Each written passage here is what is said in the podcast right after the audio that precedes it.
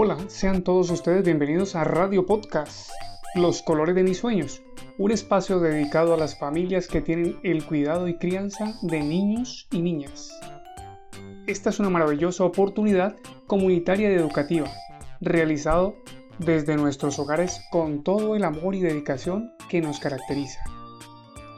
Es posible que durante la transmisión de este maravilloso programa se escuchen de fondo algunos ruidos de diferentes ambientes, el cual es producto de nuestro diario vivir, dado que al igual que muchas de las familias nos encontramos en el aislamiento preventivo para salvaguardar nuestra salud y la de todas aquellas personas que amamos. Este programa es traído a todos ustedes por el talento humano del CDI, Los Colores de mis Sueños, y es operado por Unión Temporal Padua Valle. Esperamos sea del total agrado para todos ustedes. Buenos días, buenas tardes, buenas noches, o el momento en el que estén escuchando este programa. Quien les habla, Jaime Cardona, agente psicosocial del CDI Los Colores de mis Sueños. Es para mí un honor estar con ustedes en este momento. Espero sea de su agrado y lo disfruten. Este es un espacio de aprendizaje. Ante la necesidad de comunicar de forma oportuna y clara toda la información relacionada con el cuidado y crianza de niños y niñas del CDI, los colores de mis sueños, se plantea la idea de realizar un programa radial y de podcast para apoyar los procesos pedagógicos, de salud, de nutrición y psicosociales de las familias, y de esta forma desarrollar y potenciar habilidades y las capacidades de éstas.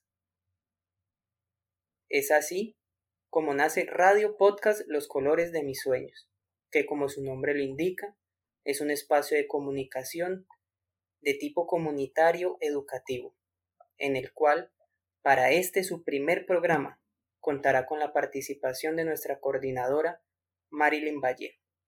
Y estaremos hablando de todo lo relacionado con este periodo de confinamiento, el rol del personal del CDI, el rol cumplido por las familias, desde las prácticas de cuidado y crianza, qué son, para qué sirven, qué se busca con ellas, este será pues un espacio de diálogo en el cual todos seremos escuchados.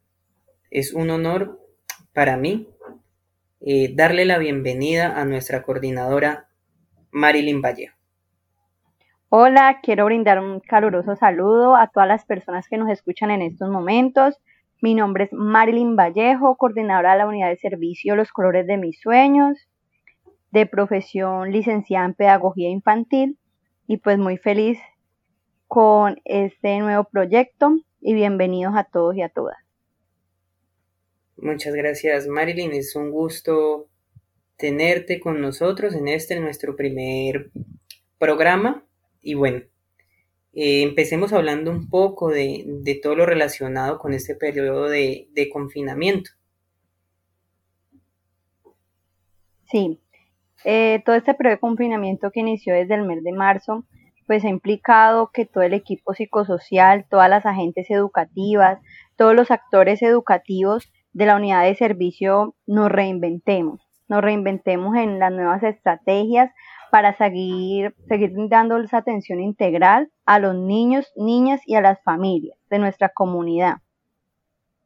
Y la verdad, pues en estos tres meses nos hemos enfrentado a grandes retos que nos ha, nos, nos ha invitado a, a reaprender, a reaprender formas de comunicarnos, a reaprender formas de, de vincular a las familias como ese primer entorno socializador, como ese primer entorno responsable para que logremos cumplir con toda la atención que el niño y la niña requiere, de acuerdo pues al documento Mis manos te enseñan, de acuerdo a la línea rectoras de la educación y a todos los referentes técnicos para lograr que la atención integral sea posible, aún en este momento de confinamiento.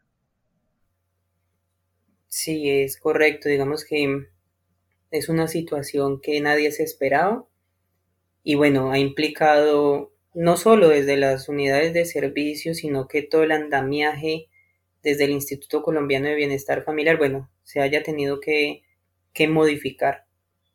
Bueno, Marilyn, ahora háblanos un poco eh, acerca de cómo se ha modificado o transformado el rol cumplido por las familias.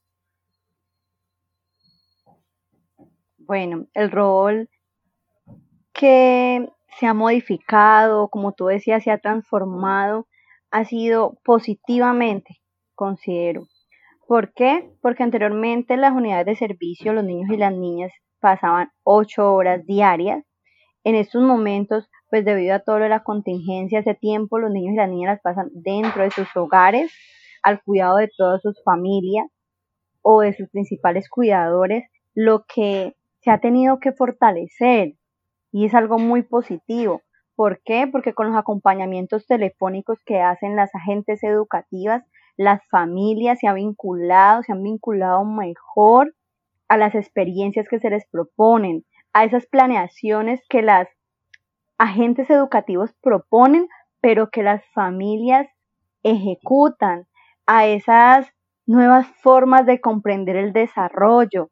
También se ha visibilizado mucho el trabajo que las agentes educativas, que el equipo psicosocial hacemos desde una unidad de servicio, porque las familias han visto que trabajamos con todo el amor, con toda la dedicación, que en el CDI no solamente como algunas, familias pensarían antes se va a jugar, sino que a través de ese juego, a través de, de todas esas experiencias que son intencionadas, los niños y las niñas aprenden que a través de una receta que se promueve con el uso de la bienestarina, los niños aprenden, disfrutan, juegan y además que algo que nos decía una familia que ha logrado que pronto ese padre de familia que debido a las situaciones pues está en casa, comparta mayor tiempo con su niño y con su niña. Entonces eso ha sido muy, muy positivo y muy grato evidenciar todas esas esos diálogos, todo eso que nos expresan las familias, todas las evidencias que nos envían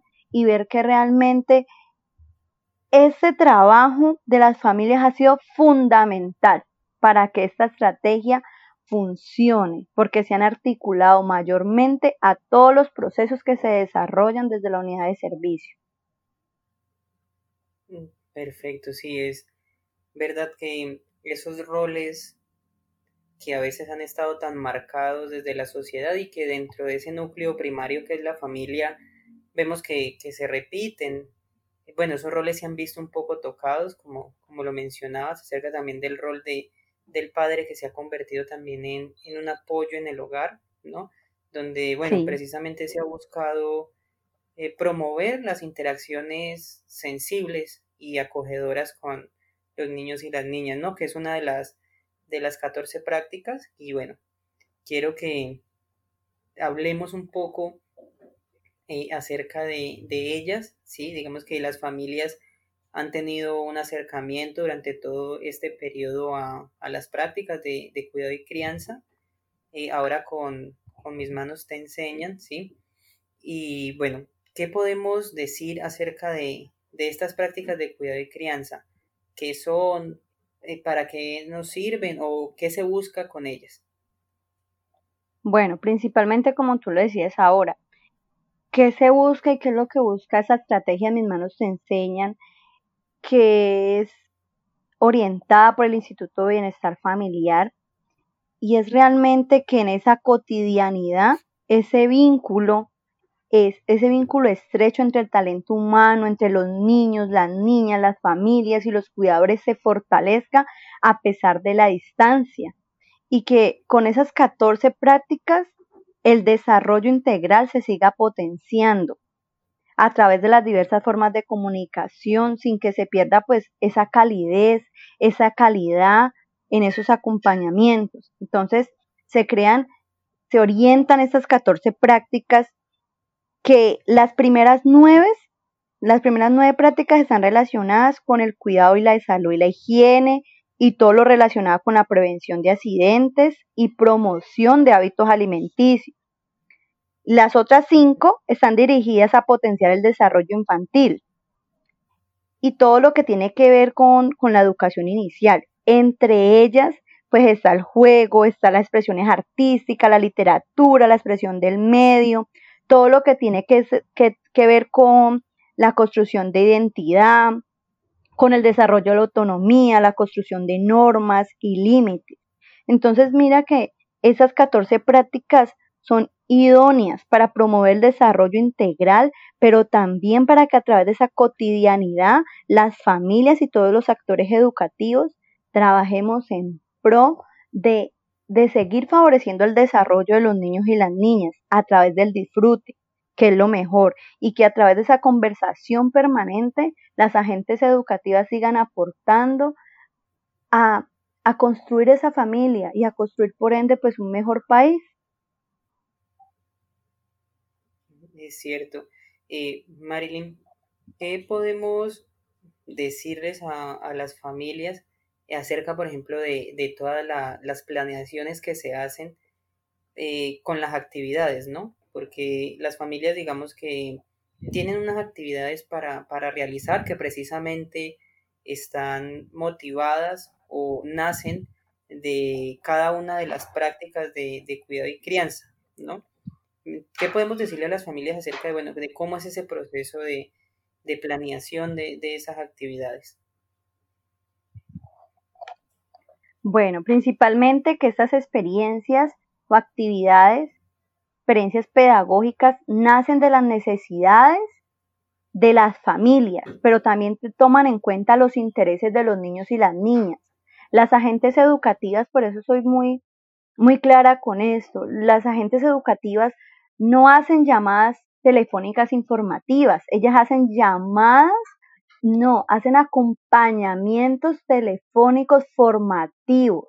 ¿Por qué? Porque en medio de esta comunicación, la gente educativa escucha a la madre, escucha al padre, escucha al abuelo, escucha al cuidador que está pues en casita con el niño, con la niña, y con lo que ella escucha, plasma en un observador, recolecta los aportes más importantes de esta familia y con cada una de ellas hace como una caracterización, es decir, eh, selecciona los aspectos más importantes y planea una experiencia. ¿Y cómo la vincula a las prácticas? Como ya lo mencioné, están todas estrechamente ligadas porque por lo menos una agente educativa que le está realizando el acompañamiento a sus familias evidencia que en esa caracterización que los niños y las niñas eh, tienen algunos inconvenientes para el consumo de algunos alimentos. Entonces, lo que ella hace es que planea una experiencia que vincula la práctica 1, la práctica 2, la práctica 5 indiscutiblemente que es el lavado de manos, la práctica 11 y 12 que tiene que ver con todo lo de la independencia, creación de normas y límites en casa. Entonces esas prácticas no son aisladas. Y, y también muy importante resaltar que las agentes educativas y auxiliares pedagógicas tienen ese rol también fundamental de no solamente planear estas experiencias alrededor de las orientaciones que da este documento Mis manos te enseñan, sino que las fortalecen y las adaptan a las realidades del contexto de la familia para seguir promoviendo el desarrollo integral de los niños y las niñas. Adicionalmente, las agentes educativas realizan el seguimiento al desarrollo a cada uno de los niños y las niñas a su cargo y actúa en caso de identificar situaciones de riesgo durante ese acompañamiento. ¿Y qué hace con ello? Pues tiene un equipo interdisciplinario con el cual se gestiona los acompañamientos psicosociales priorizados de salud y nutrición cuando estos son necesarios. Marilyn, eh, ha sido un gusto haberte tenido hoy con nosotros, que nos hayas compartido toda esta experiencia. La verdad ha sido gratificante y bueno, bastante informativo todo el trabajo que desde las unidades de servicio se han venido desarrollando ante la contingencia. muchísimas gracias. Feliz, estoy muy feliz de compartir ese espacio con todas las personas que nos escuchan. Mm, maravillada por este nuevo proyecto y esperando que todas las familias, que todos los actores educativos hagan parte de este proyecto. Muchísimas gracias por este espacio y pues recomendarle mucho a las familias y a toda la comunidad en general, continuar con todas las medidas de protección, cumplir con los días de pico y cédula, eh, salir cuando sea necesario, eh, seguir con el lavado de manos continuamente, acompañar a nuestros niños y nuestras niñas en casa y seguir las recomendaciones del gobierno nacional para que pronto podamos volver a la normalidad. Muchísimas gracias. Claro que sí. Muchas gracias a todas las personas que han llegado hasta este momento. Eh, es el final. Sintonícenos, sigan nuestras redes para que esté enterado del el próximo capítulo que tendremos muchos más invitados. Un gusto y un placer haber estado hoy con todas y todos ustedes.